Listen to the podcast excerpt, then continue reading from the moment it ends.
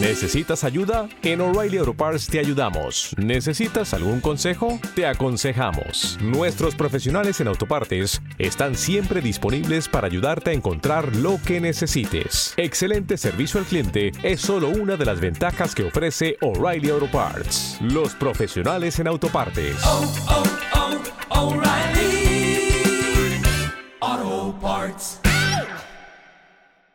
Bienvenidos a FDS Live, bienvenidos al espacio Fundación Telefónica. Bueno, en esta ocasión cada uno desde su casa, que estamos en cuarentena y hay que quedarse en casa. Con todos vosotros, Alberto Rey. Hola a todos, bienvenidos al nuevo episodio de Fuera de Series Live. Bienvenidos al espacio virtual del espacio Fundación Telefónica de Madrid. En Fuera de Serie, en nuestras web y en nuestros audios, Hablamos de series y solo de series. Y por fuera de Series Live han pasado las series españolas más relevantes de los últimos años. Vida Perfecta, Paquita Salas, Art de Madrid o Élite han sido nuestras invitadas en el magnífico auditorio del Espacio Fundación Telefónica de Madrid. Cuando empezamos a, a plantearnos estos eventos, siempre tuvimos claro que había dos series a las que queríamos invitar. Cuéntame y el Ministerio del Tiempo. Pues bien, estuvimos en nuestro último evento en Madrid y hoy nos quitamos la segunda espinita. Hoy nos acompañarán el creador y dos de las superestrellas del Ministerio del Tiempo. Así que vamos a ello. Bienvenido, Javier Olivares, a Fuera de Series Live. Hola, ¿qué tal? Muchas gracias. Bueno, antes de empezar, como tu serie no nos la acabamos y no nos la acabaremos nunca, que sepáis que en cuanto... Por si acaso la gente tiene dudas de qué serie es, espérate, mira, a ver. oh, mira, uh, ya está. Hola. En cuanto tengamos abierto el espacio Fundación Telefónica de Madrid, os volveremos a invitar con alfombra roja, con patatas fritas, incluso con un taxi a, cada uno. Perfecto. Em, bueno, vamos a empezar por el principio. Tenéis un nuevo ministerio en esta cuarta temporada. Sí, eh, es curioso porque eh, todavía yo creo que hay mucha gente que no la acaba de encajar, ¿no? La gente que lleva tantos años viendo el ministerio con el otro decorado, el patio, hay una anécdota, muy, graciosa, que es que hay gente que decía, ¿cómo echo de menos el patio y las columnas? Y yo le dije, pero si en la tercera temporada dejamos de utilizar los del capítulo 5, y no lo sabía, no se acordaba. Es decir, la gente tiene una imagen en su cabeza, eh, la memoria es muy traicionera. Es decir, la gente tiene una imagen en su cabeza del ministerio que cree que fue, pero es como que te dicen, uy, ahora no hay comedia, ¿no? Y dices, pues no sé, que vean el arranque del 4, a ver si no hay comedia o si, o si hay comedia, ¿no? Entonces, el cambio de espacio para mí ha sido eh, al principio un problema y al final una gran solución de la cual estamos encantados, porque yo creo que eh, hemos conseguido rodar el ministerio en un espacio natural, o sea, en un interior natural y en un espacio que, bueno, ya lo visteis, me parece que es impresionante. Es decir, yo creo que lo que gana el despacho de Salvador en movimiento de cámara, en espacio y en todo lo que es de naturalidad,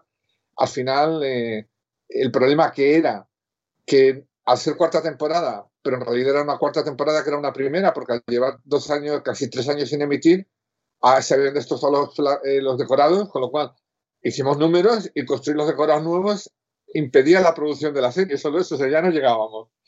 Así que buscamos una localización y ahí Jorge Fernández de Soto y sobre todo Imar Vigil eh, estuvieron muy, muy brillantes y nos han dado yo creo un espacio maravilloso. Eh, pero el cuarto episodio, que es el último que hemos podido ver en Fuera de Series, eso es el Prado, Javier. Sí. sí, sí. sí, es maravilloso, ¿verdad?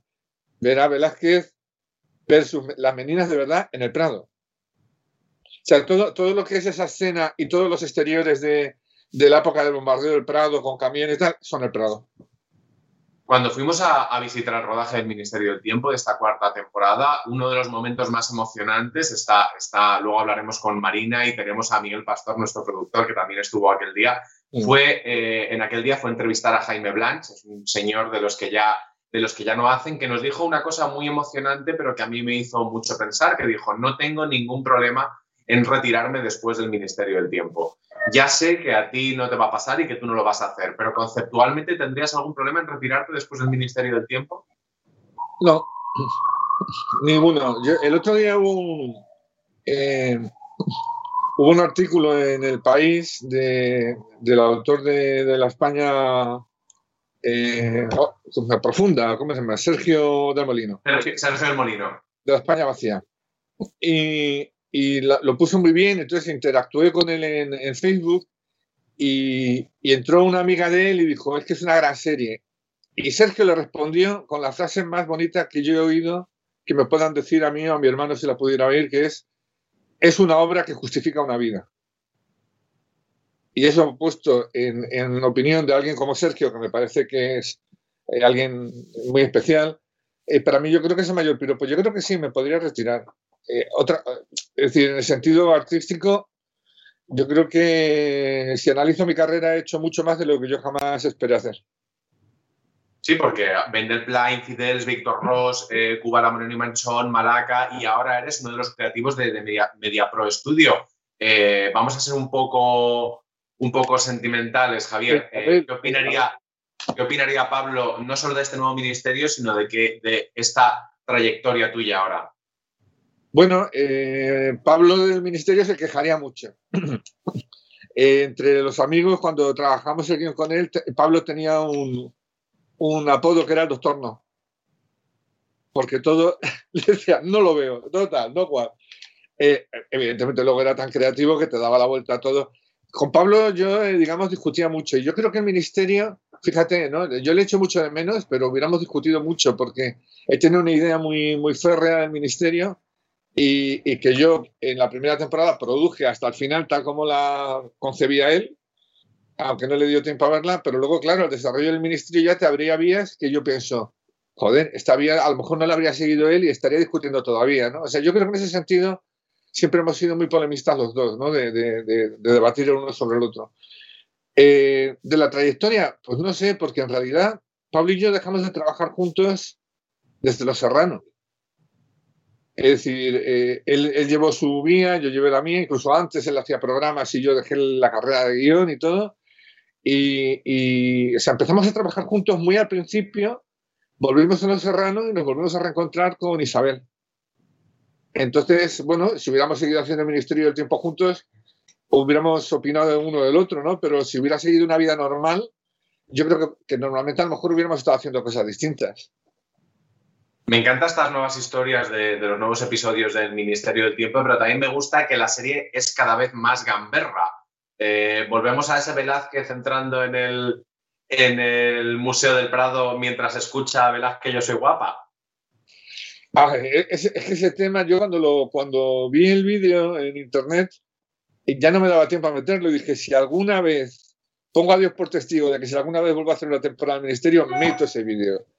Y cuando me dijeron de renovar, lo primero que pensé fue, pues voy a meter el Yo soy guapa, ¿no? O sea, eh, en ese sentido, es curioso, ¿no? Porque hay muchas imágenes del ministerio que han tenido un impacto, como, como la canción del iPhone Mars, que en un principio era, digan lo que digan, de Rafael, pero que luego Mark, eh, por también homenaje a Pablo y a otras muchas cosas, la, la, colocó. Y estoy muy orgulloso del de, iPhone Mars porque me parece que gana. Y a Rafael ya le hacemos el homenaje al inicio, ¿no? Con la Paz de Westfalia, eh, leyendo eh, que además el propio Rafael nos envió un tuit, o sea, que en este sentido estuvo fenomenal. Pero esa imagen de, canción de la siguiente de, eh, de Lorca y la de, la de Velázquez, yo las tenía en la cabeza guardadas en un cuadernito para si sale el ministerio las meto.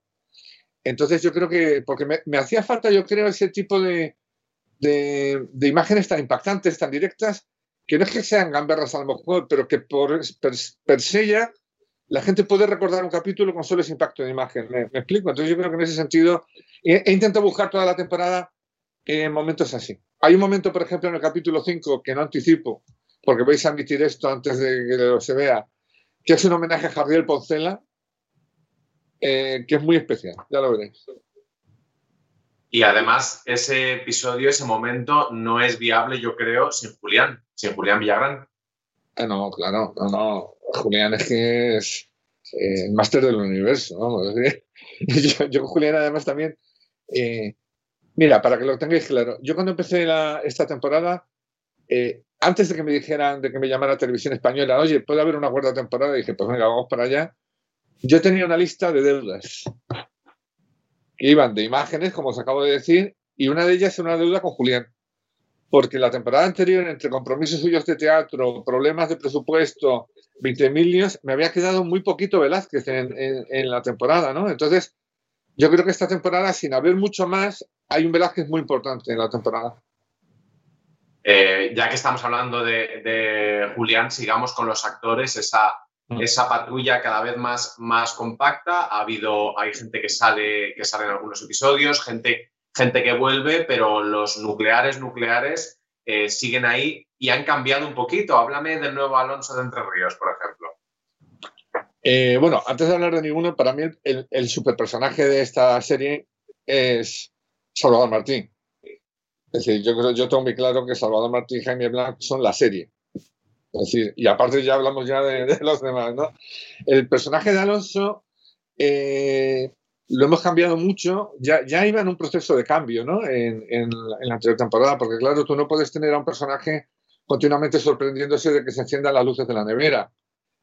Es un personaje que también, además, ya en la primera temporada agarraba una Harley Davidson para salvar a, Ernesto de la Inquisición, ¿no? Es decir, entonces al final nos dimos cuenta de que podíamos perder el anclaje del lenguaje del voz, podíamos perder ese tipo de gags, pero es que si no estaríamos llamando imbécil al personaje de Alonso de Entre Ríos, ¿no? Entonces, esta temporada hemos tenido una gran ventaja, que al haber pasado casi tres años, nos hemos imaginado qué ha podido pasar en la vida de estos señores tres años.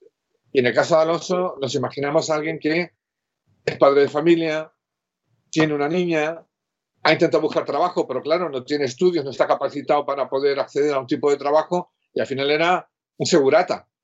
Y un segurata indisciplinado, porque es un tercio de Flandes. Entonces le acaban echando de todas partes y quien sí crece a nivel laboral es su esposa, que es la abogada prometedora que llega incluso a llevar alto. Entonces a mí me parecía, y, y Mark incluso lo, lo radicalizó más, ¿no? Y me parece muy bien el corte de pelo, porque ¿cómo vas a pedir trabajo con las melenas? Pues te tienes que cortar el pelo, eres el vecino tal, eres el padre de familia, eres el vecino amable. Eh, eh, entonces, todo ese tipo de cosas, a mí me parece que plantear un Alonso en Entre Ríos maravilloso, porque ver a Alonso en Entre Ríos, darle biberón a la niña, pedirle una guardería, hablar de reconciliación familiar, como dice él, y, sobre todo verle tan débil y salir a, las misiones tan, con tanto miedo por no poder volver a su hija, a mí me parecía un nuevo Alonso en Entre Ríos que me apetecía mucho contar. Y en el otro lado tendremos luego hoy también de, invitada a, Cayetana Guillén Cuervo, que viene con, con Hugo Silva, pero el personaje de Cayetana, Irene, la lleváis un poco al otro sitio. Así como Alonso lo hacéis más costumbrista, a Irene la convertís en la superheroína que siempre mereció ser casi desde el primer momento. Eh, tú lo has dicho. Es decir, es que yo creo que al final cuando tienes un elenco y lo tienes que mover, a veces no puedes ajustar unas piezas o no, pero yo esta temporada cuando de repente no podía contar con, con Aura casi mucho tiempo y empecé a buscar un tipo de sustitución y dije, es que lo tengo dentro, porque es que en realidad eh, Irene es, es, es, un personaje de, de superheroína de cómic. Es decir, tú la ves y tiene, y tiene un impacto brutal. Aparte, tanto Irene Larra como Cayetana, que a veces se funden, yo creo que tenía muchas ganas de salir de, misión, ¿no? Y la verdad es que estoy contentísimo porque nadie echa de menos nada con calle en, las patrullas, ¿no? Es decir, es, es vivaz, sigue manteniendo ese radicalismo eh, eh, feminista, pero al mismo tiempo es alguien que sabe ejercer el mando sobre los demás, sigo manteniendo una jefa, una mujer que es la que manda,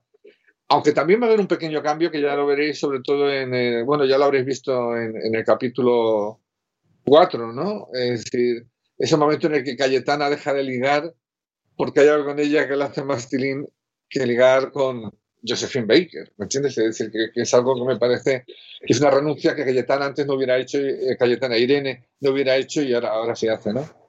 Sí, aunque hay un momento en el que Hugo le dice, por fin te has dado cuenta de que hay cosas más importantes que el sexo, y le dice, ya no digas gilipollas. Sí, sí, sí, pero lo ha hecho, ¿me entiendes? decir, pero, pero lo ha hecho. O sea, de hecho lo dice en rabietada porque no ha ido, pero no ha ido, ¿me entiendes? A Pachino Hugo Silva también lo, lo, lo exageráis, sigue siendo el galán golfo que fue desde el principio, pero su parte de payaso y el que al señor al que se le caen las cosas para hacer los chistes, que lo hace fenomenal, está mucho más exagerado en esta temporada. Eh, sí, sí, bueno, yo, yo ahí creo que podía haber sido de una manera o de otra, pero yo estoy encantado con Hugo, ¿no? Es que yo creo que, eh, que es una reacción del personaje ante lo que le pasa interiormente, ¿no? Es decir, yo creo que es un personaje que de repente esta temporada está muy enamorado de alguien y no le van muy bien las cosas con, con ese amor, ¿no? Entonces yo creo que esto es como cuando en el capítulo de Almodóvar eh, eh, el personaje de Macarena se coge un pedo en los 80 y la gente dice, ¿por qué esa exageración? ¿Por qué, ¿Por qué se emborracha? No le pega a ese personaje. Pues sí, porque ella tiene detrás que se acaba de cargar en el capítulo 1 a un tipo al que quería mucho. Es decir, ella tiene una tensión interna entre lo de su relación con, con Pacino, lo que ha hecho, eh, qué es el ministerio, qué está haciendo ahí, que de repente en una misión llega a los 80 y dice, pues me cojo un pedo. Y la gente, o sea, que, hay muchos personajes que como nosotros mismos, cuando tenemos una situación eh, de una determinada manera, eh, tenemos siempre una huida fácil, ¿no? Entonces yo creo que el, humor de Pacino esta temporada está más marcado por eso. Como a Hugo y a Cayetana los tenemos metidos en una caja, no nos vamos a sacar hasta dentro de un rato y no nos están escuchando, a ver si estás de acuerdo con lo que yo te voy a decir sobre ellos. Son tan guapos y son tan buenas estrellas que puedes llevar sus personajes mucho más al límite que si fueran otros actores. Sin duda. Sin duda. De todos modos, tampoco tengo queja de los demás, ¿eh? porque eh, bueno, es que Cayetana además tiene algo muy especial, ¿no? Que es eh, que puede meter drama en un fragmento de, segundo, en una situación que no es de drama, por una mirada, por un comentario. Y yo creo que, que, Hugo le ha venido. Bueno, yo es que el capítulo de, de Almodóvar tiene. Yo lo he escrito para dos personas. Una eh, para, para mí misma, en el sentido de que yo viví los 80 y quería hablar de ese tema y para Almodóvar en el sentido de que me apetecía hablar de un personaje histórico que estuviera vivo, porque me parece que, que, tocaba y para mí Almodóvar es, eh, más allá de que me guste una película más que otra, a mí me parece que discutir que Almodóvar es un personaje histórico y que es la imagen de España de hace muchos años fuera, es indudable, pero, pero yo es un capítulo que escribí para Hugo.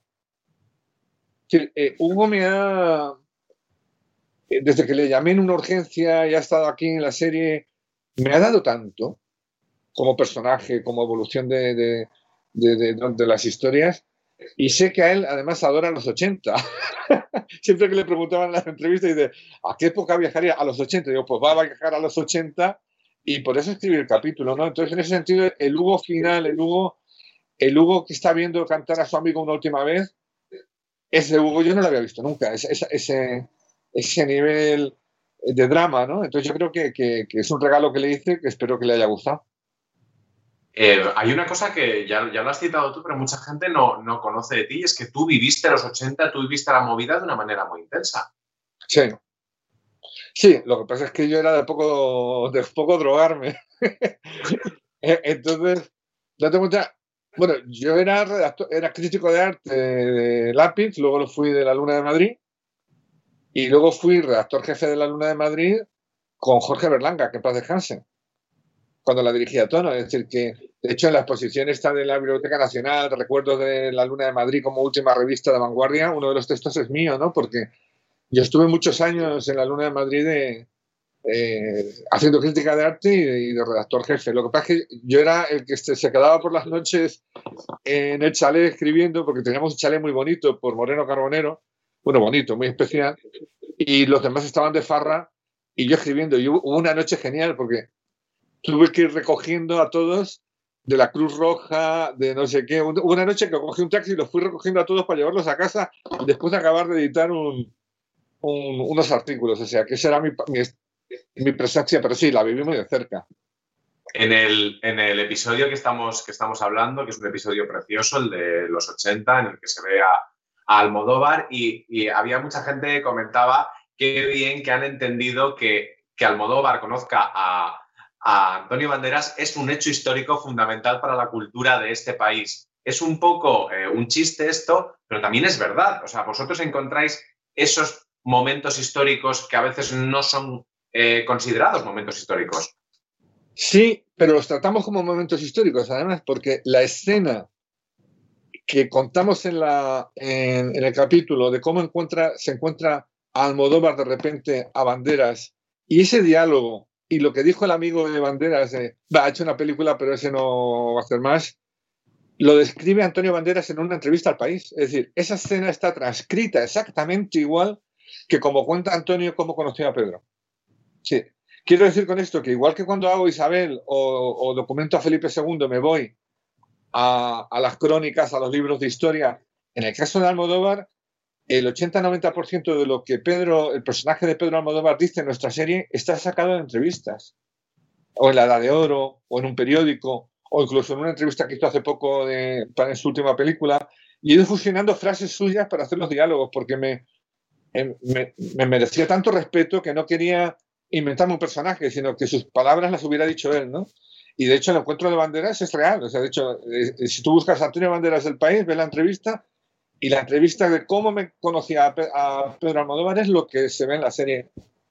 Tengo que seguir en este capítulo porque una de las cosas de las que más hemos hablado, yo el primero, estoy obsesionado con eso de ese episodio, es con Carlos Santos haciendo de, Pedro, porque es por un lado algo muy difícil, no deja de ser un actor que quiere que el Pedro Almodóvar le, le ofrezca un papel, evidentemente, y hay, pero tampoco puedes hacer ese personaje sin la exageración que es parte de, de Almodóvar, e, ese mariconeo, esos ochentas, ese maquillaje, esa McNamara. Eh, una de las cosas que más me gusta del Ministerio del Tiempo, y creo que muchos espectadores eh, estarán, estarán conmigo, es que cuando a un actor se le da un papel pequeñño, no, no quiere decir que no salga, sino que cuando sale, que sale poco, la serie es suya. En el caso de Carlos Santos es, suya y luego te hablaré de, algunos otros casos, como por ejemplo Rachel Lasker como la reina, la reina Mary. Los momentos en los que salen, la serie es completamente suya. Esto los actores, ¿cómo, cómo te lo transmiten? ¿Lo agradecen? Muchísimo, muchísimo, porque eh, esta serie es una serie en la que, y yo se lo agradezco a ellos, ¿eh? porque, porque llegar a una serie, a un capítulo e irse, es muy complicado. O sea, es muy complicado llegar. hombre, lo que pasa es que nosotros tenemos un ambiente de rodaje muy especial, los actores de toda la vida acogen muy bien a los que llegan de fuera, el equipo, la producción, es decir, se les trata muy bien y luego se dice, mira, ahora te vas a lucir tú, ¿no? Porque lo de, pero aún así, lo de lo de Almodóvar, el personaje es brutal lo que hace, ¿no? yo, le tenía de, de povedilla a los hombres de Paco, y claro, he visto todo el proceso, y es que, Carlos, es, que es fantástico, la verdad es que eh, yo estoy encantado, y yo creo que ellos están encantados porque de repente sienten que vienen al ministerio a hacer lo que nunca les dejan hacer, a hacer lo contrario de lo que hacen, a salirse de su, muchas veces yo veo muchas veces en, la industria española la idea de que se llama a un actor para que haga lo de siempre porque siempre ha hecho eso, ¿no? Y a mí me gusta, incluso con nuestros personajes principales, llevarles a sitios que no han viajado como actores. Y, cambiarles el, el tono, y que, se busquen dentro de sí de una manera muy distinta a lo que les hubieran pedido fuera, ¿no? Y Rasen Lascar es otro caso importantísimo. decir, yo creo Pero antes, de, antes de llegar ahí, voy a hacer como que fuera de Series Live el mío y puedo preguntar lo que te preguntaría tomando una caña y es, necesito que me cuentes qué te dice Edu Soto cuando le dices vas a ser McNamara. Eh, no, te digo lo que yo dije cuando Mark Vigil me dijo, Edu Soto va a hacer los dos papeles. Dije, ¿qué? Y luego me dio un ataque de risa tan grande que dije, pues venga, para adelante. Y claro, la gente, la gente, todo el mundo, incluso en televisión, decía, ¿por qué? Digo, ¿por qué mola? Porque, y, y lo justificaba muy bien porque decía, si fuera una película, si, este capítulo lo rodara el Almodóvar de los 80, haría dos o tres personajes en mismo, actor, ¿no? Es decir, ese gamberreo eh, comunicante, ¿no? De los 80 a, a lo que es ahora. Pero sí, yo al principio me sorprendió, ¿no? De hecho, estuve muy tentado, porque yo soy muy racional y muy virgo, de hacer un gag sobre el parecido de McNamara con, un austriano. Pero al final dije, ¿para qué? Y, además yo, cuando, cuando un capítulo lo dirige Mark, que, lleva conmigo desde el principio en este, eh, bueno, el guion parte de mí, eh, lo debatimos, lo analizamos, etcétera, etcétera, etcétera. Pero ya a partir de un punto ya le dejo a él, porque es Marvin Hill, joder, o sea, es uno de los padres de esta historia, ¿no? Entonces, eh, hay gente con la que hay que dejarle, igual que con los actores, hay que, dejarles la libertad para que hagan lo que quieran, porque, porque lo valen. Pasamos al siguiente, al siguiente episodio, la reina, la reina Mary, la reina sangrienta, Rachel Lascar, que lo primero que vemos es un cuello que yo pensé que era un efecto digital, porque dije, no, no, eso se llama una actriz interpretando a una reina. Eso es la, el famoso good posture de los, de los ingleses. ¿Dónde encuentras, cuál es el proceso de búsqueda de estos actores? Bueno, eh, es un proceso de casting que, se hace desde Globo Media, lo hace Luis San y su equipo. Eh, también he de decir que yo estaba también muy contento con el, con el trabajo de casting de, de Amado Cruz en las temporadas anteriores, porque yo creo que los castings han sido siempre excelentes. Al entrar en Globo Media Media Pro, tengo un departamento de casting y tengo que, eh, asumir que que hacerlo con él y yo encantado también, porque claro, trabajar con Luis es un lujo, ¿no? Entonces lo que hace siempre, y, y, además es muy, es muy bueno en general, pero cuando busca personajes con temas de idiomas, necesitamos un ruso, necesitamos alguien que hable inglés, necesitamos tiene una, tiene una capacidad de búsqueda y de hallazgo muy, muy, muy importante, lo cual eh, me parece que tiene mucho mérito. Entonces nos, dieron, ellos, ellos llaman eh, determinado número de actrices, en este caso, pues cogieron cinco o seis, hacen una prueba, nos envían la prueba y ya el director eh, del capítulo más Mark y yo decidimos siempre quién nos parece más idónea y ese fue el proceso porque en temporadas anteriores ha habido también unas selecciones de casting que a mí, ya sabes que me encanta esa parte de la fabricación de una serie, del, reparto, como eh, Savitri Ceballos, como Jimena en el primer episodio de la segunda temporada, era la mujer de, del Cid que no, era, que no era el Cid, o cuando decides, que es algo que yo aplaudí mucho. Que no sé por qué no se le ve más en más productos a esa actriz. No, no, será porque, no será porque no la sacamos todos en todos los sitios, porque tanto ella como en el primer episodio de la tercera temporada, cuando Belén Fabra es esa mujer fatal y misteriosa eh, hitchcockiana para un episodio centrado en torno a la, idea de, Hitchcock y también se quedan con el, con el capítulo. Pero hay personajes que están durante toda la serie y que le dan ese toque, ya hemos hablado de Jaime Blanch, pero es ese punto costumbrista e hiperespañol como son Salvador y, Angustias, que son los favoritos de, la, de, todos, no creo que haya nadie a quien, a quien no le gusten, ellos están un poco en otra serie, ¿no, Javier? Sí, y yo creo, y, yo creo, y además lo digo como autocrítica, yo creo que con, con, la reducción de tiempo de los capítulos y los cambios que he tenido que hacer, porque de repente tenía un plantel, luego perdía a alguien un tiempo, porque contar todo el eh, a los principales con dos años y medio y que no estuvieran ocupados era muy complicado, con lo cual he tenido que hacer eh, en virguerías para que uno esté de tal a tal capítulo, el otro aquí no está, pero vuelve aquí, el otro solo, ahora solo puede estar uno. Y con todo ese trajín yo creo que manteniendo los personajes de, de Chesca, de Angustias y de Ernesto, de, de Juan Gea, yo creo que hubieran merecido mejor trato por mi parte en cuanto a mayor exposición del personaje. Eh, en el caso de Salvador no, porque de hecho hay dos capítulos enteros del Ministerio esta temporada que son Salvador. Con lo cual se va a inmiscuir en esa otra serie distinta a la que tú me dices. Pero aprovecho que me lo dices porque eh, hay, veces que uno, cuando acaba algo, dice, hay algo que no he hecho bien, ¿no? Y yo creo que aunque están fenomenal y les adoro y están en, en cada aparición que hacen son fantásticas, me he quedado con solo ocho capítulos de X duración y yo echo de menos y digamos, pido excusas porque yo creo que es un fallo el, en haberles dado más, más realce.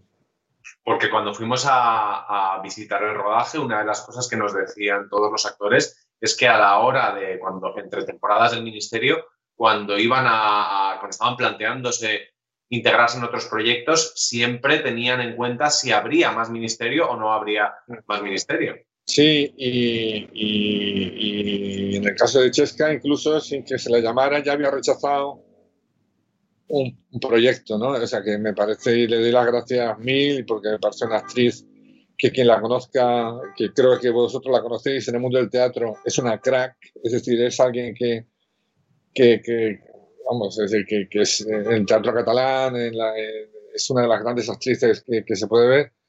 Y sí, sí, la verdad es que muchos... Eh, estaban esperando siempre con esa posibilidad de si viene el ministerio, ¿qué hago?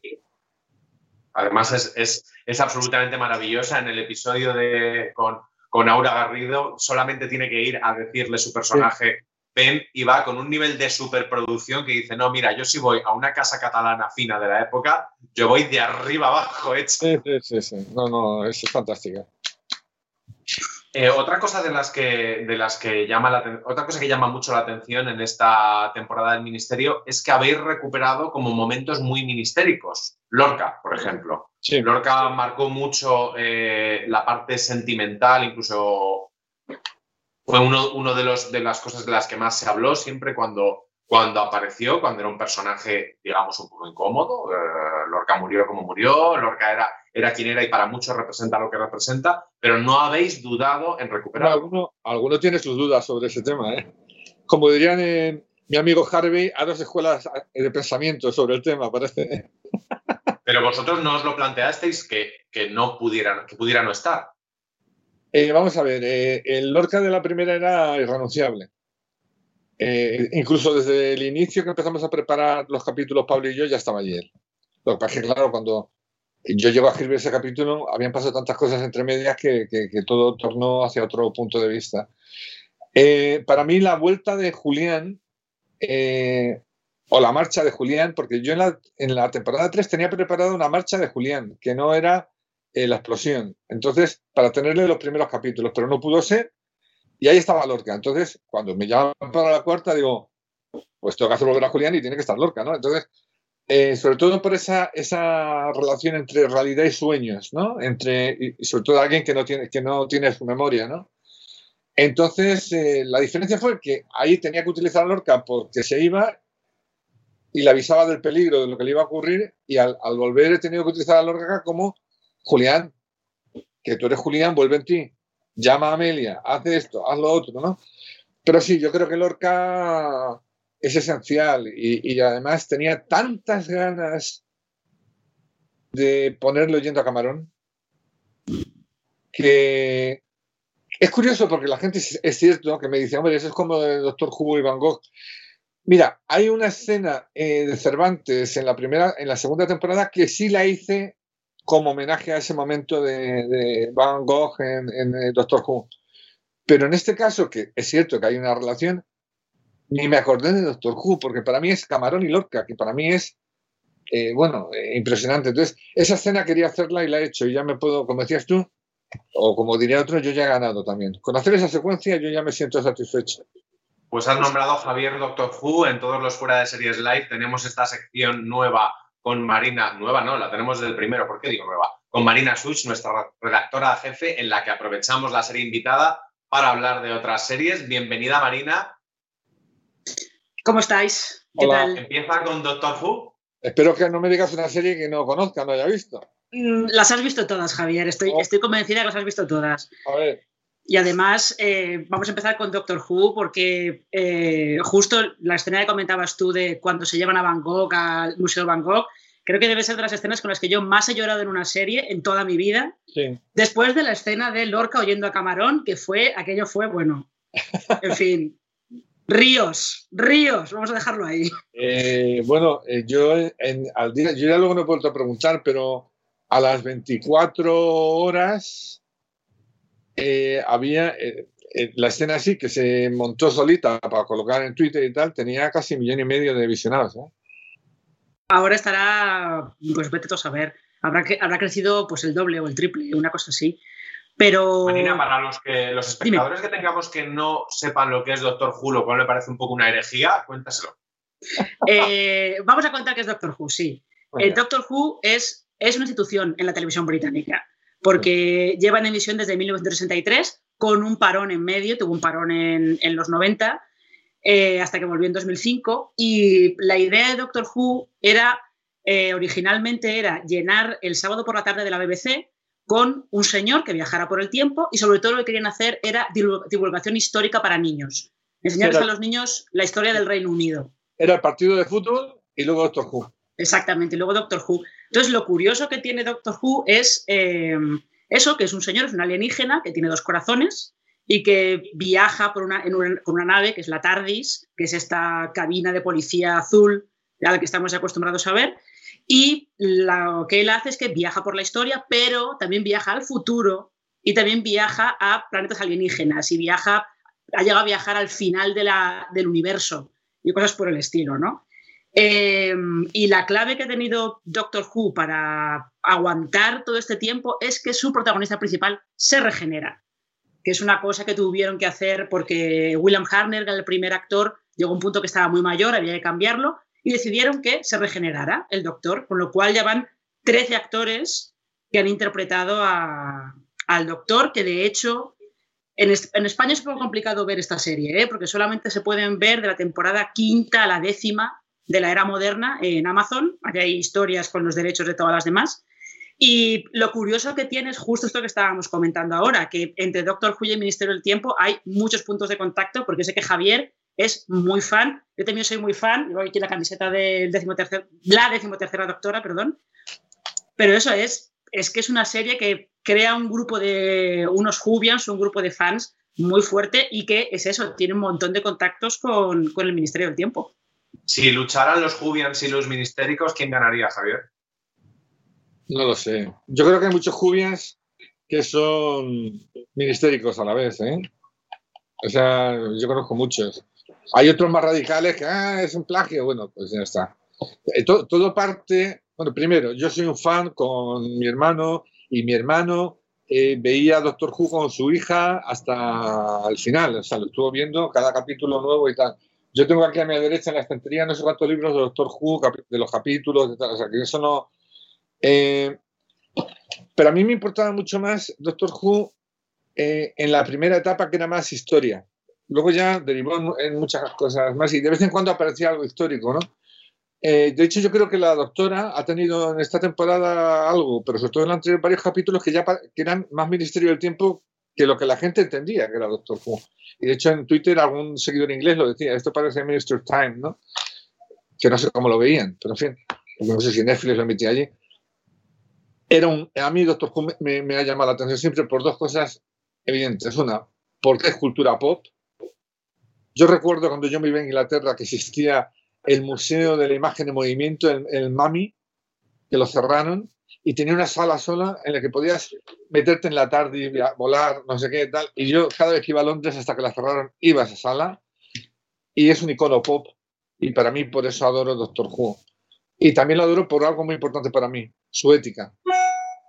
Su ética. Es decir, es, una, es un es un personaje, es una serie que sale como, surge como serie para adolescentes, en la que la historia, la cultura, la ética es vital. Entonces, para mí, eh, esos son los dos grandes puntos. Luego, nosotros no viajamos al futuro, de momento. Nosotros no contactamos con alienígenas. De momento. De momento. Ah, eso, eso yo creo que va a ser forever. pero, pero que yo creo que el otro además es, muy distinta a nuestra serie, ¿no? Yo creo que, siempre lo he dicho, nuestra serie es mucho más parecida a la patrulla del tiempo como concepto, no como desarrollo o como a, las puertas de Anubis. La idea de una agencia de viajes que, de, Team de ¿no? La, idea de una agencia de viajes que lleva a unos supermillonetis a ver a, conocer a Dickens. Eh, y ahí salía parda, ¿no? Entonces, eh, lo que pasa es que en una entrevista que me hicieron, eh, fíjate el tiempo que era, que era para recoger un premio de Isabel, de la primera temporada, me dijeron, ¿estás en algún proyecto? Y dije, voy a lanzar esto a ver si me sale. Y estoy haciendo una serie que es una mezcla de Doctor Who, Mortadelo y Filemón. Pero el titular quitó Mortadelo y Filemón. a partir de ahí, la comunidad Jubian me persiguió a muerte por, el, por calles, lluvias, desiertos y ciudades, ¿no? Y de hecho yo creo que muchos de ellos cuando estrenamos el capítulo 1 del Ministerio se sentaron delante de la pantalla para descojonarse de nosotros, diciendo, mira, la 1 haciendo una de viajes por el tiempo, Doctor Who la española, vamos a ver. Lo bueno fue que cuando lo vieron, muchos se empezaron a llamar a otros y decir, oye, ¿estás viendo esto?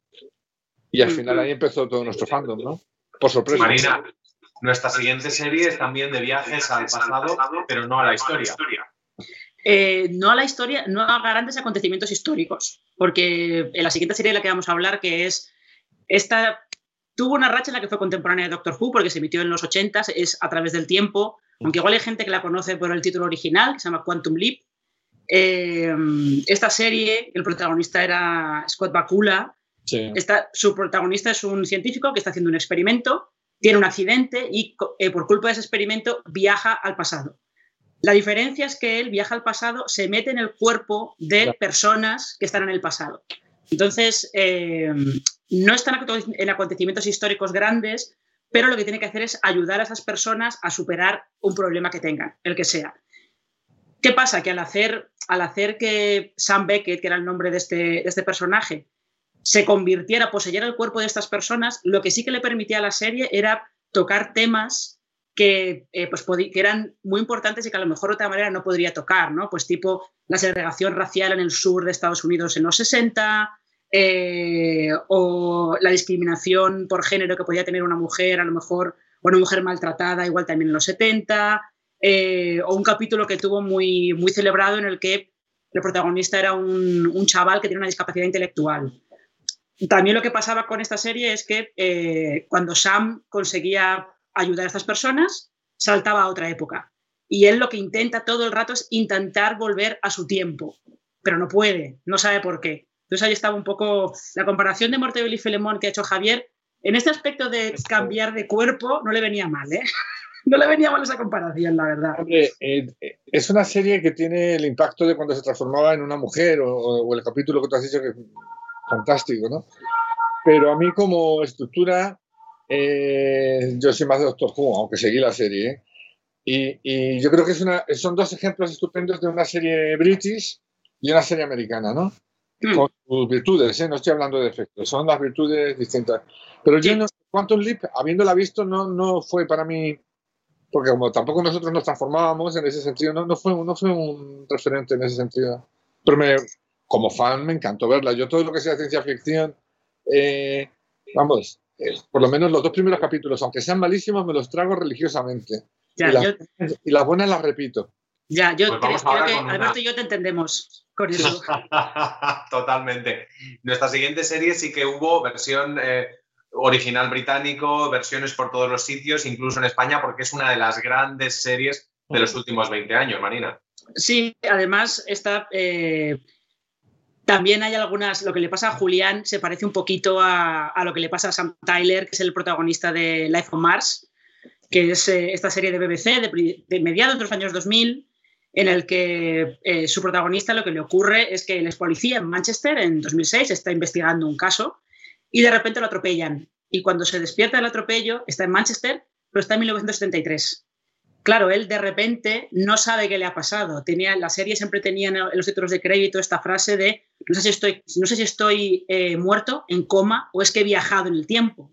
Entonces Sam lo que intenta todo el rato es eh, averiguar qué le ha pasado y cómo puede volver a 2006. Lo curioso de esto es, y es parte de lo que pasa con Julián en, este, en este, estos capítulos en los que está un poco en coma y no recuerda quién es, pero se le van van entrando flashes de, su identidad real. Lo interesante de esto es que Sam eh, de vez en cuando tiene flashes también de lo que le pasa realmente, solo que él no es capaz de, procesarlo. Y en realidad los creadores del iPhone Mars lo que dijeron es que ellos querían hacer una serie de polis de los 70, pero no sabían cómo, entonces sacaron de la manga esta historia y al final lo que tienes es una serie de polis de los 70 con Sam trabajando con Gene Hunt o Gene Genie, como lo llamaban, otra referencia más a David Bowie que hacía la serie.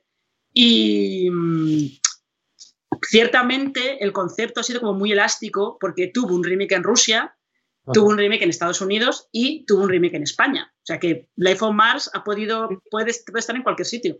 Esta eh, serie no la conocías, ¿no, Javier? Life on Mars sí, sí. bueno, de hecho, eh, en exclusiva, eh, la página se verá bien, a ver si lo puedo... Tengo aquí la Biblia de, lo que hicimos con banda sonora en CDs, dos guiones. Mira, esto no lo ha visto nadie. ¿eh?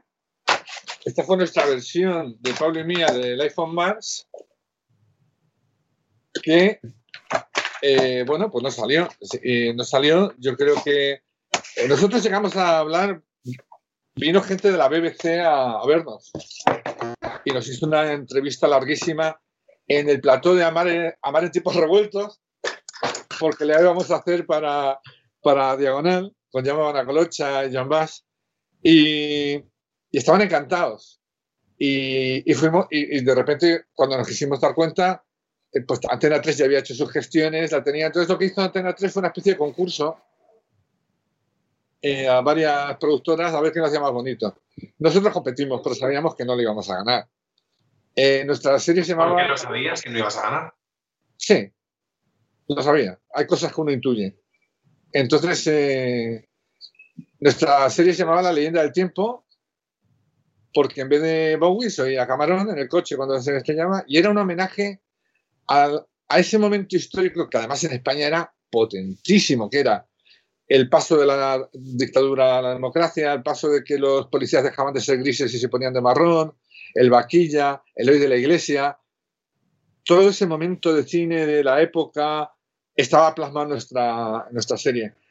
Eh, entonces, bueno, pues lo hicimos con mucha ilusión y no salió. Yo, además, eh, por parte de Diagonal, llamaban a Colocha eh, había planteado ya que fuéramos nosotros showrunners de la serie, con lo cual hubiéramos sido, hubiéramos ejercido esa influencia mucho antes que luego lo hemos podido hacer.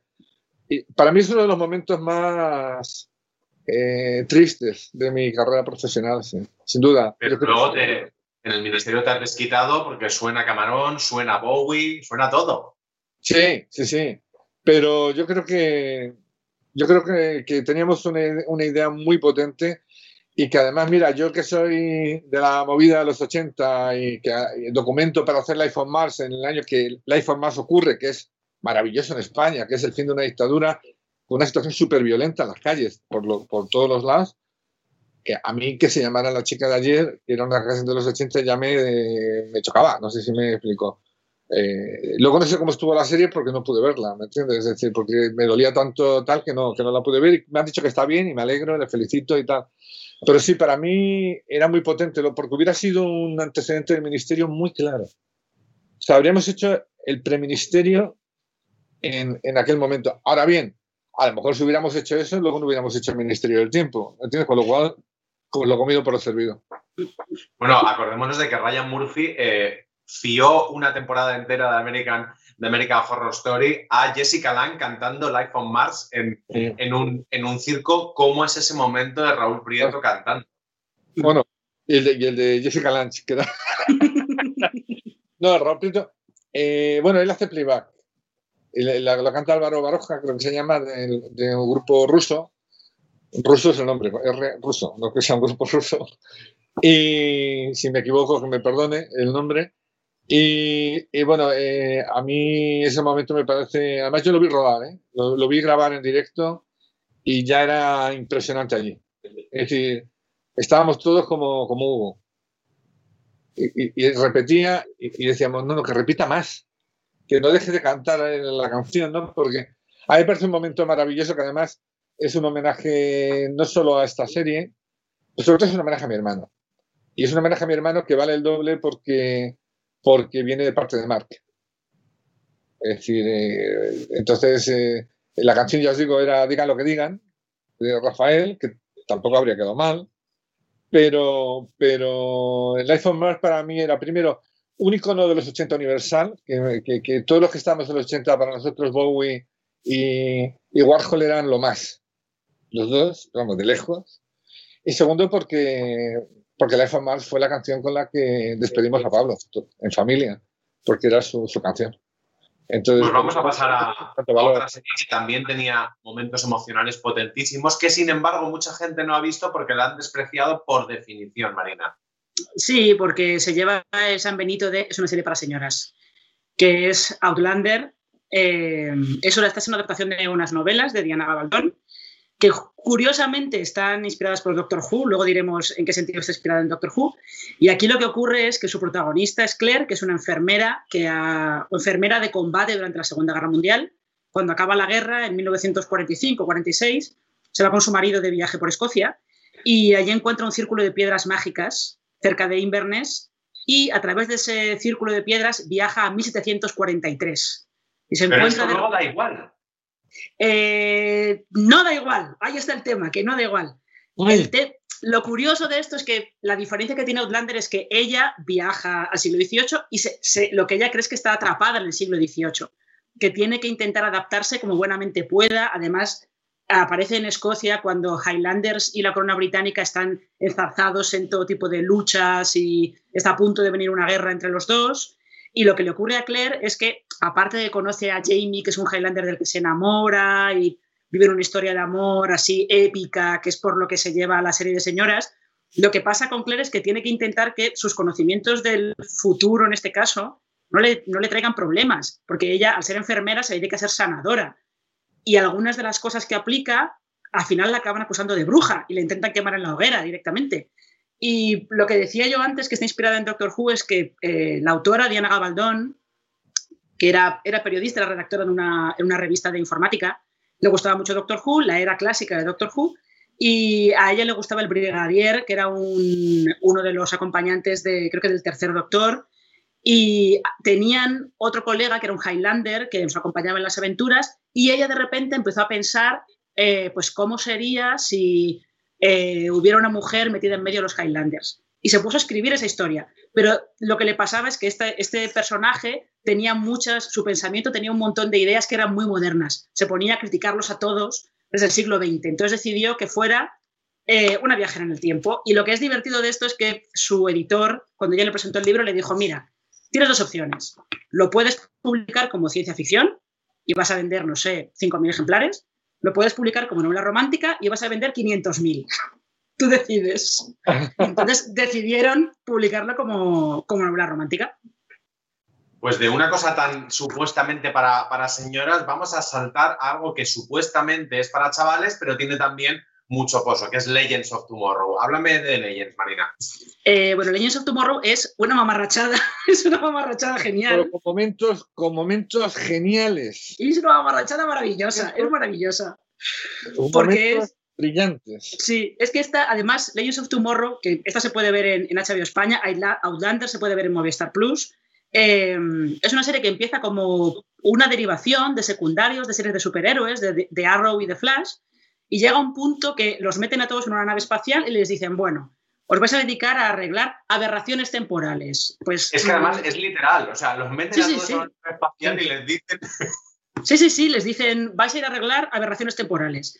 Em, que siempre las crean o supervillanos que intentan cambiar la historia, conseguir algo, lo que sea, o demonios directamente.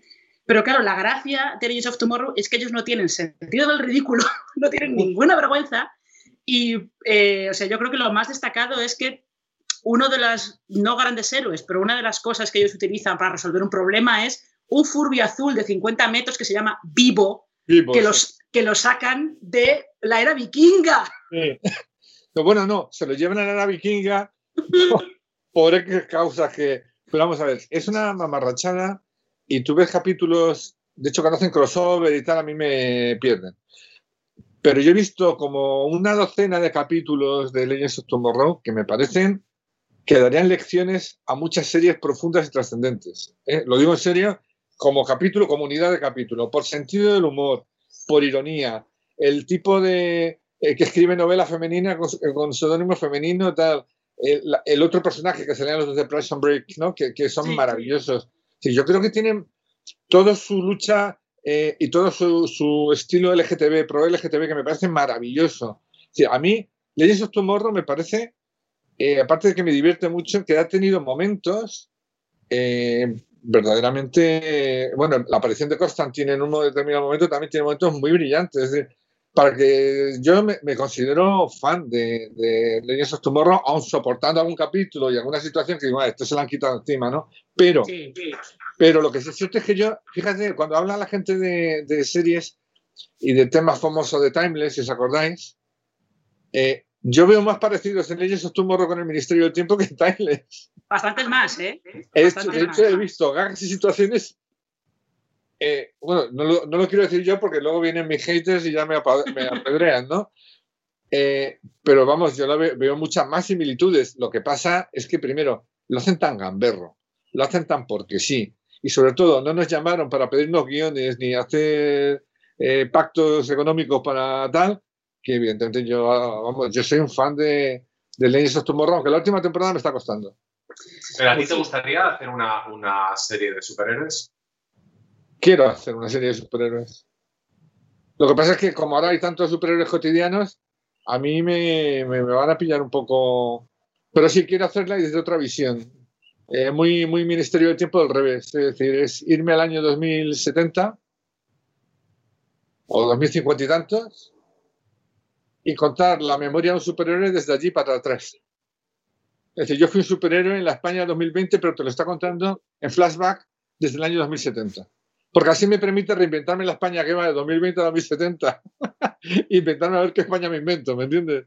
Desde ese punto de vista, sí, pero ¿sabes qué pasa? Que ahora puedes tener una idea, pero que o tiene un sello especial o personal o ya se ha hecho. Con lo cual tienes que tener cuidado de, de Hombre, en nuestro caso no hay problema porque todo está en una novela de Planeta que hemos comprado los derechos, ¿no? Con lo cual está ahí la novela. Pero que, que tienes que tener cuidado de que lo que haces nunca sea una cosa más. Yo creo que si nos dedicamos cada uno a nuestro trabajo es para hacer que lo que hagamos sea una cosa especial, distinta, ¿no? Y esa es mi lucha, de siempre lo ha sido y lo que, bueno, Alberto que me conoce hace muchos años sabe que con mis errores, defectos y alguna virtud, mi gran lucha en esta vida profesional es salirme de, del mainstream, ¿no? Es decir, hacer algo un poco distinto. porque yo ya lo había vivido, yo había hecho Los Serranos, había hecho Los Hombres de Paco, pero la idea mía de, hacer una serie de superhéroes valdría si es para, para que aportara algo nuevo, si no, no lo haría.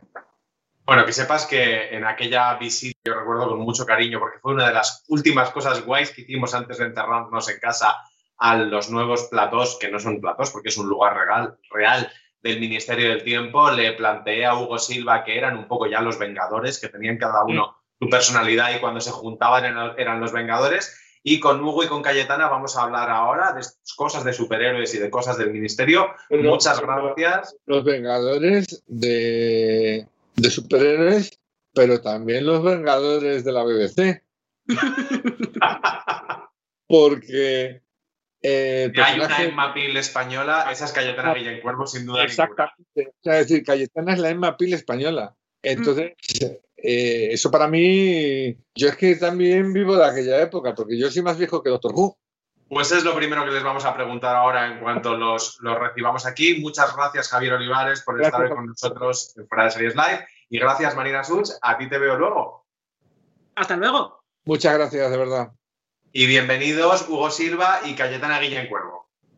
Pues efectivamente, aquí están Álvaro Nieva, redactor de Fuera de Series, con Cayetana Guillén Cuervo y Hugo Silva, las superestrellas del Ministerio del Tiempo. Hola chicos, ¿cómo estáis? ¿Qué tal? Muy buenas. Hola, muy bien, muchas gracias. Eh, Cayetana, acabamos de hablar con Javier Olivares de series de superhéroes y nuestra teoría, y creo que la suya un poco también, es que los patrulleros del Ministerio del Tiempo lo sois un poco. Hombre, los patrulleros del Ministerio del Tiempo son agentes eh, muy bien entrenados y eso tiene algo de superhéroe, ¿no? Tiene algo de superhéroe el que va a salvar al otro, el que se juega la vida por salvar a otra persona, ¿no? El que pone la prioridad en el otro. Y yo creo que los patrulleros tenemos eso. Pero me reconocerás, Hugo, que hay algunos planos de estos en los que vais por los pasillos del ministerio que son planos muy Marvel. Sí, son como muy míticos. Y además ya es un poco, ya, ya viene de otras temporadas, eh, ahí la cámara lenta y todo eso, y presentando ahí al, equipo que vaya a hacer la, misión. Sí, luego también sí que es verdad que cada, cada, personaje, igual que pasa con los superhéroes, no un poco con la teoría, eh, tienen, cada uno tiene como un pues como una facilidad ¿no? para algo y que siempre se usa en, en determinado momento en la misión. O sea que eso también, también es una un poco marca de la casa, sí. Ese plano del que estás hablando, eh, ándate al loro en el último capítulo porque Mark Vigil nos hizo un homenaje muy concreto en ese plano. Fue el plano de los planos, el metaplano. Sí, Pero se Cayetana, mejor que el, porque el GIF famoso es el, el tuyo de Vamos allá, ¿no? Pues es que una chica haciendo así, vamos allá con todo el escote, pues es metáfora de muchas cosas, ¿no? Lo puedes aplicar a un montón de situaciones. Así que además te da ánimo, ¿no? Y dices, sí, pues sí, allá vamos ha quedado para la posteridad. el allá vamos, sí, sí, sí. Mola. Yo os quería preguntar, porque de esto que habláis, de la diferencia de los personajes que son un poco superhéroes, eh, una cosa que está explotando mucho ahora el, el, Ministerio del Tiempo es son los cambios de patrulla, que ahora en cada episodio, en cada misión, hay una combinación diferente de personajes ¿Cómo para vosotros esto eh, hace que cada episodio sea casi una serie nueva? Cada vez que hay una combinación diferente, hay un tono diferente, una serie distinta, ¿no? Sí, es genial. Es que también, claro, eh, esta temporada estamos todos, entonces hay, muchísimas combinaciones posibles. Y yo creo que eso enriquece la serie totalmente. Es, muy divertido. De hecho, el capítulo que viene ahí tenemos, eh, el, próximo en emisión tenemos, tenemos hacemos una, un grupo, una patrulla diferente, muy graciosa. Muy chula. El capítulo que viene, la verdad es que es uno de nuestros favoritos porque se dan unas situaciones muy, muy graciosas. Situaciones que estaban ya implícitas en la ficción del guion y otras que surgen, claro, porque al final en los personajes de largo recorrido en ficción tú los llevas un poco incorporados y se trata de que el personaje vaya respondiendo a las cosas que le van ocurriendo, ¿no? Aunque no estén, aunque no estén en guion. Y, y el cuarto capítulo es especialmente chulo. Y de estas dinámicas que tenéis nuevas en esta temporada, ¿cuál era la que más teníais ganas vosotros de, que surgiese? De decir, ay, pues mira, no he ido de viaje todavía con y tengo muchas ganas. Pues en este capítulo, precisamente, la combinación de, una de las patrullas es, es, que yo no me la hubiera imaginado.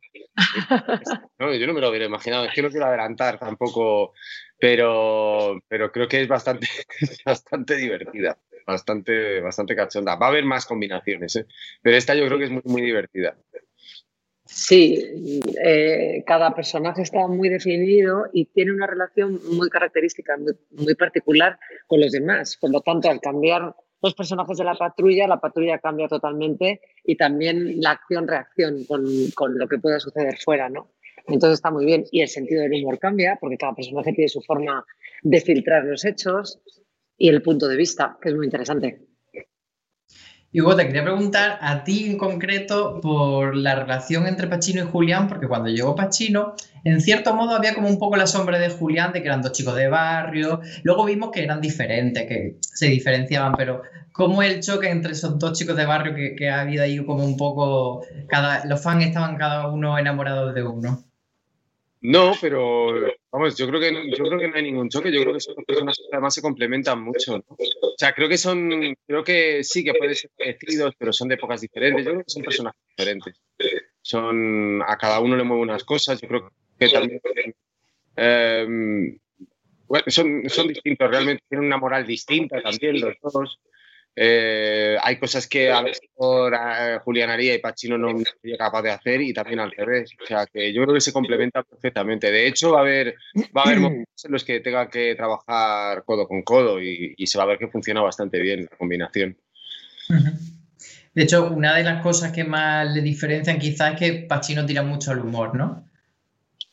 Bueno, yo creo que también es, eso es circunstancial. O sea, yo creo que también dependiendo de las tramas que le toquen a cada personaje y por lo por donde tenga que pasar, pues yo creo que también más pie a tener un punto de vista, a tener a ese sentido del humor y también, por supuesto, pues como, esté escrito. También Pachino empieza desde el principio, se escribió con, con muchísimo punto de vista, muy macarra con mucha, mm, con, mucha agilidad en, la forma de pensar, en responder, todo eso. Eso ya estaba escrito realmente.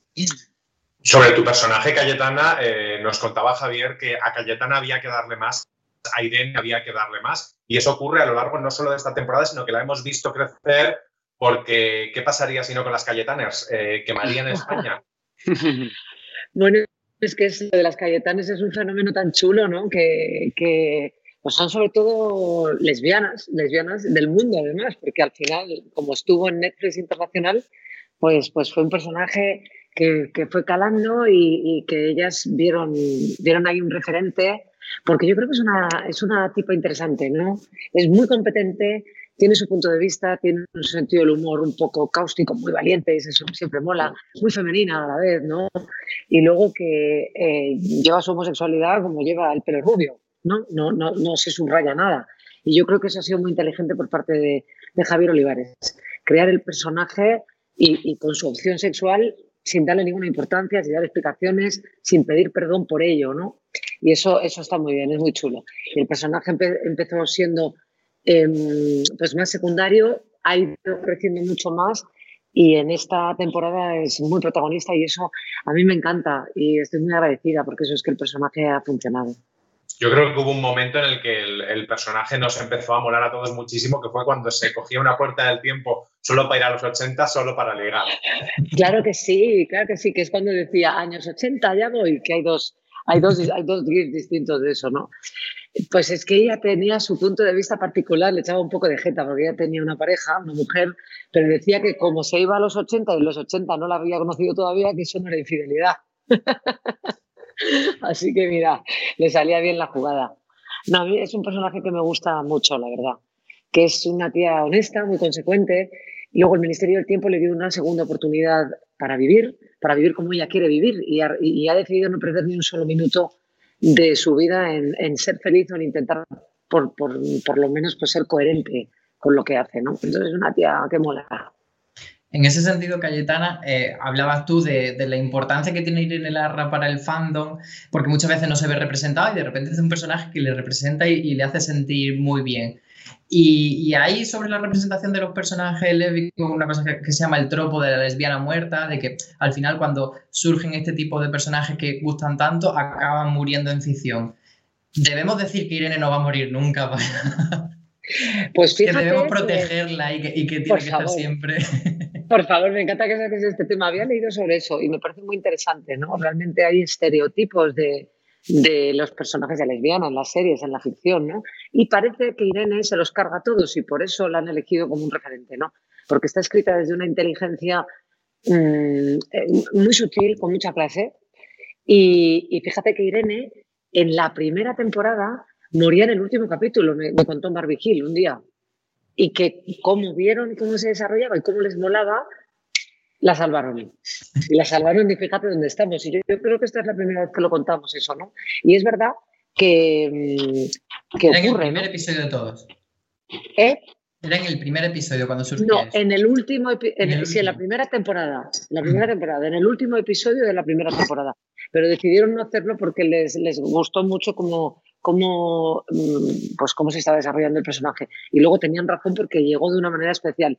A mí me han pasado cosas súper bonitas, chicos, con el tema de las Cayetanes, porque de repente mm, a través de la serie han podido contar en casa eh, que son lesbianas, han podido contarle a su madre que se iban a casar, me han traído a su madre para presentármela, a invitarme a la boda. Estas dos chicas, por ejemplo, que, mm, de una boda a la que fui, tienen ahora mellizas y, pudieron contar en casa que eran lesbianas gracias a Irene Larra. El otro día ocurrió también una historia viendo el último capítulo, pues una de las capitanes puso un tuit diciendo, Dios mío, le he dicho, estaba hablando a mi padre de Irene Larra y de repente mi padre me ha dicho, ¿me quieres contar algo? Y le he dicho que soy lesbiana, he salido del armario mientras veía el capítulo del Ministerio del Tiempo. Es decir, ha ayudado a normalizar la diversidad, ¿no? Cuando estamos grabando, grabando este fuera de series live, ya hemos visto el, episodio 4 en el, que, en el que vais a París, así que Álvaro ahora volverá, ah, contigo porque ahí ah. hay un avance mucho, muy importante para, para Irene, pero en el episodio anterior, ese maravilloso homenaje a los 80 y la movida, Hugo, eh, tu personaje, Pachino, que bien podría ser un señor eh, chapado a la antigua, porque al final los 80 son un poco el mundo, el mundo antiguo, se demuestra como un tío súper cabal, súper moderno, con esas escenas tan bonitas que tiene con, su amigo, el que está interpretado por Ron Prieto. Sí, bueno, eh, a mí me encanta ese capítulo también porque, porque es que sí que es verdad que Pacino al final es un, es un tipo, aunque su época sea los 80, es un tipo de los de antes, ¿no? Entonces sí que tiene que digerir un montón de cosas, pero no sé, me parece sobre todo una, pero eso lo hace por el camino y de una forma natural. O sea, quiero decir, también el marco de los 80 ayuda mucho a que, a que Pacino se, vamos, pase por ahí, no le dé tampoco tanta importancia, pero sobre todo yo creo que es una, es una historia de amistad. Es una, es una historia de amistad de repente en, en, una época que fue maravillosa, que fue divertida, que, que fue reveladora, pero que también fue dura. Eh, época donde, vamos, la universidad castigó muchísimo a la gente, fue también la época de la heroína, fue una época de cambios y que, y que también tenía un lado, un lado oscuro. Y, y, no sé, creo que, está, creo que es un homenaje a, a, esa época de una manera, que está hecho de una manera muy fina. A mí ha habido mucha gente que me, que, vamos, que me ha hecho saber que se ha emocionado mucho con, con, esa secuencia porque también, claro, gente que a lo mejor ha vivido esa época o que, o que, o que la ha vivido de pequeño pero que ha perdido a sus mayores en un momento dado, pues, pues sé que se ha emocionado mucho con, con ese capítulo. Vaya finales está dejando Javier Olivares en esta temporada, ¿eh? Estamos llorando un poco tendido. Llevamos, un, llevamos tres capítulos seguidos de, por favor, que estoy aquí con un soponcio, vamos. Porque ese, ese final de Raúl Prieto cantando a Bowie y luego lo de Lorca con Camarón. Y bueno, es que es, monumental. No sé si, no sé si ha tenido un millón y medio de, de reproducciones lo de Lorca con Camarón o no sé qué. una cosa, una barbaridad. Todavía, todavía, a cabo de, de unos días, todavía Twitter la gente como descubriendo esa, esa, secuencia y comentándola. y, ha habido, no sé si siete diarios nacionales que han escrito artículos alrededor de ese final por lo que significa, porque tiene una línea editorial maravillosa, ¿no? Quedaron, quedaron los versos del poeta. Que eso es, lo que poco también, a mí, a mí, me gusta mucho que pasa, pasa a veces que eso pasa que lo hace Tarantino también mucho, que es un poco como pequeñas venganzas, ¿no? Con la historia. O sea, como que tomo, no, bueno, Tarantino lo hace un poco a lo bestia. Tarantino directamente te mata a Hitler, ¿no? Pero, pero sí que Nosotros no podemos. no podemos porque además es como mucho más recta, ¿no? serie, con el tema del tiempo y los sucesos. Pero sí que bueno que pues, eh, alguna licencia pues podremos tener, ¿no? Ya que viajamos por la historia. Hugo, y otro de esos momentos muy comentados en Twitter era eh, tu encuentro con el Almodóvar ficticio, habiendo trabajado con el Almodóvar real. ¿Cómo fue tu relación de decirle, oye, pues Pedro no diría esto, Pedro sí diría esto? No sé si... Fue muy divertido ver, ver ver cómo, cómo, Carlos se metía, se metía en, en, ese personaje. Claro, es un personaje, pues, es un personaje que, ah, pues aunque no lo conozcas, es un personaje que está muy presente, todos, ¿no? Pero sí, sí que había pequeñísimos detalles que, que yo, que yo decía, oye, pues yo creo que Pedro mueve la mano, sabe, levanta la mano en determinadas palabras, o tal, pero yo creo que creo que, lo que hizo Carlos fue muy interesante, porque no solamente se quedó en, la forma o en la, sino que le dio muchísima profundidad al personaje y sobre todo le contó una, se contó una historia eh, vemos vemos a un, que está en la intimidad, está en un sitio muy, muy, muy ¿no? Entonces creo que eso traspasa un poco todo lo anecdótico y todo lo que puedas tener entendido eh, sobre Almodóvar y de repente pues lo pones en servicio de, esta historia. La verdad es que Carlos Santos lo interiorizó, ¿eh? A ver, o sea, a mí me pareció una cosa maravillosa, ¿no? Es esos trabajos de composición de, de un actor que dices qué maravilla, ¿no? Qué capacidad de observación y de interiorización eh, casi casi espiritual, ¿no? Porque son cosas muy pequeñitas, que es lo que mucha profundidad, mucha profundidad. Y otra bestia parda es Edu Soto, ¿no? Con ese doblete entre Felipe IV y Magnamara en ese mismo capítulo, ¿no? Ese es otro genio, vamos. Cayetana, y nos ha comentado antes Javier Olivares que tu personaje va a tener mucho más peso en los episodios que vienen, en esta segunda parte, digamos, de la, de la temporada. ¿Qué nos puede avanzar? Porque tú ya contaste un poco en la entrevista previa al principio de la temporada que había como un departamento concreto de la memoria de la mujer que iba a llevar a cabo Irene Larra. Entonces, ¿qué nos puede avanzar de lo que viene ahora de, todo esto? Bueno, Irene Larra decide que las mujeres a lo largo de la historia han estado directamente en la sombra, ¿no? Y decide crear un, un departamento de la memoria histórica femenina. Em, en el capítulo 4, pues ya habéis visto que Irene conoce en París a Clara Campoamor y hay una evolución en ella muy profunda, ¿no? Porque Irene, eh, para ella ligar pues es una de sus prioridades y en esta ocasión le da, le da prioridad al mundo intelectual y a, y a, la admiración que siente por esa mujer gracias a la cual las mujeres podemos votar en España y todo lo que significó. Y, bueno, pues ahí hay eh, una madurez, sin ninguna duda, ¿no? Porque decides dónde está tu prioridad en pasar una noche de amor y sexo maravilloso en París o, o hablar con Clara Campoamor. Pero la noche de amor, de amor maravilloso es con, es que eso es muy importante. Eh, espera un momento que no me acuerdo del nombre. sí me acuerdo, lo que no sé si Josephine Baker. De Josephine Baker. Sí, es que no me salía, perdón. No me salía, discúlpame, Josephine Baker. Claro, o sea, no es con cualquiera. Es la maravillosa Josephine Baker, la diosa de París, en ese momento a la que ella tanto admira, porque han sido al final mujeres que han, que han ido abriendo paso. ¿Sabes? Han ido abriendo paso tanto Josephine Baker por unas cosas como Clara Campoamor por otras. Han conseguido que la mujer del 2020 eh, que disfruta de esos derechos y libertades los tengan gracias a las conquistas de todas esas mujeres que, eh, a las cuales ella va a hacer justicia y a las cuales va a conocer, ¿no? Creando ese departamento de memoria histórica también ella se asegura conocer a las grandes mujeres de la historia y proteger su historia, ¿no? Y su identidad. Y realmente es, es, es una belleza. O sea, que tiene una parte como de, reivindicar la historia, pero por otro lado también como la mitomanía propia de Irene de conocer a su Seguro que sí. Nadie me lo ha dicho, pero yo lo he vivido así, ¿no? Porque son mujeres a las que ella admira profundamente y a las que se siente profundamente agradecida, porque ella es quien es y puede defender quién es hoy gracias a ellas.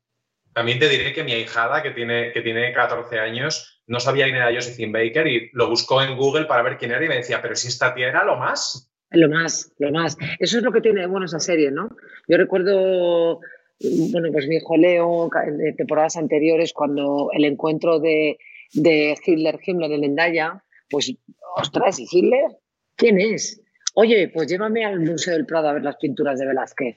O, y Lorca, y le llevé a ver La Piedra Oscura de Alberto Conejero, que en aquel momento se estaba haciendo en teatro, un texto maravilloso, ¿no? Del, del último texto de Lorca que se perdió y bueno, pues estas cosas, ¿no? Yo creo que pasan cosas muy bonitas. La semana pasada hubo el profesor de un amigo que les mandó ahora con el telecolegio un email diciendo que los deberes que mandaba era ver el Ministerio del Tiempo, siempre, para el día siguiente comentar los temas de historia que, que se planteaban. Bueno, mola. Pues os parece, os voy a hacer un test así rapidito sobre los personajes del Ministerio del Tiempo. Voy a proponer una serie de cosas de quién haría qué y vosotros me decís qué personaje, pues de todos los patrulleros de, la serie. Empezamos, por ejemplo, diciendo, ¿quién se maría más al cruzar las puertas del tiempo? Velázquez. Yo iba a decir lo mismo. Segunda, ¿quién cambiaría el pasado por amor? ¿Quién cambiaría el pasado por amor? Yo creo que, un poco casi todos, ¿eh? Eso te iba a decir, fíjate, he ido haciendo un repaso yo y he dicho, ostras, pues por amor justamente quizá pringamos todos.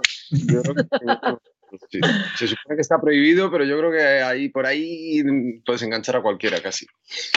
¿Quién odia vestirse de época para ir a trabajar? Yo. o sea, bueno, para chino también. Pero yo. Pero también hay algo que compartir, ¿no? Depende de la época. Y eso que yo soy chico, ¿eh? que tengo que, que en ese sentido tengo suerte. Las chicas lo tienen todavía peor. ¿Pero es por el calor, por la ropa interior antigua o por qué? No, yo lo que me pasa son los, los, zapatos y luego hay determinadas épocas que es que son muy incómodas, que hay levitas que, que yo no quepo y que, que, que no entiendo bien que Supongo que luego, claro, como se, como se hacían los trajes a medida y todo eso, pues estarían cómodos. Pero, vamos, no, no, no, es, no son nada cómodos. Es y de verdad, la comodidad, luego la agilidad, la higiene, porque dices, yo, por ejemplo, en el capítulo segundo, cuando me hago amiga de María Tudor, eh, pues esos vestidos, es increíble, que es una maravilla, los llevas un día de rodaje y ya acabas agotado. Ahora, la primera temporada, yo la recuerdo que había días que le faltaba el aire, porque como, ya es del siglo XVIII, pues eh, los corsés todo el rato, del siglo XIX, perdón, los corsés son, son tremendos y no podía ni respirar. Había veces que se tenía que, que, sentar y esperar un momento, que es que no puedo coger oxígeno. Pero qué bonito salvar el mundo en Corpiño, ¿eh? Hombre. Qué bonito, di que sí. Salvar el mundo es bonito aunque sean pelotas, ¿eh? se pregunta, ¿quién... ¿quién es el más temerario y por tanto tiene más posibilidades de morir en una misión? Eh, yo, creo, que Alonso. Sí, yo creo que Alonso. Porque los tercios de Flandes entran dentro de su, de su ADN. Y yo creo que cualquiera de los otros de los otros agentes es como más, ¿sabes? Pero Alonso es un personaje que va de frente todo el rato. O sea que si tiene, dice por Santiago y se tira de cabeza. Pues Santiago muy bien todo, pero vamos a ver. pero ahora vuelvo. ¿Dónde podemos llevar esto de una manera segura? En esta hay que darse mucho. ¿Quién es más propenso a traicionar a sus compañeros? Eh, yo creo que yo creo que em, creo que ninguno traicionaría a sus compañeros. Creo que muchos traicionarían la idea del ministerio en cuanto a lo de no tocar el pasado, eh, o sea, creo que cualquiera, cualquiera sí que podría traicionar lo que es el, concepto del ministerio, pero a los compañeros, hombre, se sabe que Lola Mendieta sí que ha traicionado, pero la Lola Mendieta del futuro, que no es la misma Lola Mendieta con la que, hay ahora, fin. Pero, pero creo que no, creo que hay mucho compañerismo. Eh, mucho honor y mucha reputación en ese sentido. Sí que es verdad que hay ciertos conceptos que yo creo que tienen que ver más cómo funciona el propio ministerio y que sí que, que sí que hay veces que muchos nos lo saltamos. Pero bueno, mola también, tiene que haber también, incluso con el propio ministerio. Nos lo saltamos sobre todo por amor, ¿no? Ahí es donde los agentes, agentes tan duros, se han sentido vulnerables alguna vez siempre, ¿no? Yo creo. Una vez que Mar Vigil, en la segunda temporada, me parece que fue, que me dijo, a mí me encanta porque voy a Mar, le doy mucho el coñazo y de vez en cuando le digo, dame una clave, dame una clave. Estás tanto tiempo con el personaje para que no se te olvide. Me decía, ante la duda, siempre el ministerio por delante. Que mola, ¿no? Porque es como, ante la duda de qué hacer, el ministerio es la prioridad. Porque en definitiva, el ministerio te ha salvado la vida. Irene se iba a tirar por una barandilla de un edificio cuando Leiva le dio la mano y le dijo, te doy una segunda oportunidad. Por lo tanto, hay un, sentimiento de gratitud infinito a, que te han salvado la vida y que llevas una vida mucho más coherente de lo que la ibas a llevar. ¿no? Y entonces, ante la duda del ministerio, y eso implicaría poder pasar por encima de algún compañero. Pero, por último, ¿quién de los agentes se parece más a James Bond en eso de parar una misión para echar un polvo? Es que yo creo que son conceptos muy distintos. ¿eh? James Bond es un señor inglés de los años 60, quiero decir. No sé, creo que, hay más, creo que hay más variedad en el ministerio que. Pero a lo mejor Irene, ¿eh? te diré. Sí, sí, Yo creo que Irene se parece más a James Bond a la hora de parar lo que sea para Yo creo que sería Irene. Sí, sí. Pues si os parece, ya podemos, podemos pasar a hablar del siguiente episodio, que hemos visto ese avance, que hay un entierro, que hay una misteriosa palabra de Pachino como diciendo que cuidadito con lo que tocamos del pasado, que no podría avanzar del próximo episodio. Que es el 5, ¿no? Sí. Eh, Ya, es que no puedo decir nada, pero bueno, eh, lo único que puedo decir es que en el 5 van a empezar a pasar cosas que se supone que rompen un poco eh, lo, dogmático del ministerio. todo lo que tenga que ver con una serie de leyes eh, que no se pueden tocar que, y, que, son así en el ministerio, incluso ya no en el ministerio, sino en el universo ministérico, eh, va a haber una serie de, cosas que, se, que van a empezar a, ya, vienen tambaleándose del capítulo anterior, pero en este ya de, repente está todo a moverse. Me estoy metiendo en un jardín absurdo. sí. La respuesta, es muy poco satisfactoria, pero te damos puntos por haber No puedo decir nada. pero lo he intentado, eh, lo he intentado. Es que cuando veáis el, el, capítulo 5 vais a entender. Es una locura y es una sacudida. Y entonces, mm, una sacudida a muchas cosas, algunos pilares también. Sí. Y aparte que se queda bastante tocado ya el, ministerio, el mejor de los sentidos. O sea, quiero decir que ya e, e, es un capítulo también muy definitivo para el resto de, o sea, lo que queda ya de, temporada. O sea, es un capítulo que marca mucho y que va a marcar mucho a, todos los personajes. Pues chicos, está claro que tenemos que ver el episodio porque no nos han dicho absolutamente nada. ha sido un placer teneros aquí, Cayetana Guillén Cuervo, Hugo Silva, Javier Olivares, que lo hemos despedido antes, también a mis compañeros Marina Suchi y Álvaro Nieva, a todo el equipo de fuera de series, sobre todo a nuestro productor Miguel Pastor, que se mata para que todo esto todo esto funcione. Aquí termina este Fuera de Series Live confinado. Gracias también a Televisión Española, a MediaPro y sobre todo al espacio Fundación Telefónica por seguir acogiéndonos y muchas gracias patrulleros. Erais una esquinita que teníamos clavada el equipo de Fuera de Series, teneros aquí y lo hemos conseguido. Gracias a todos. Gracias a vosotros por vuestro trabajo. Buen día. Chao. Gracias.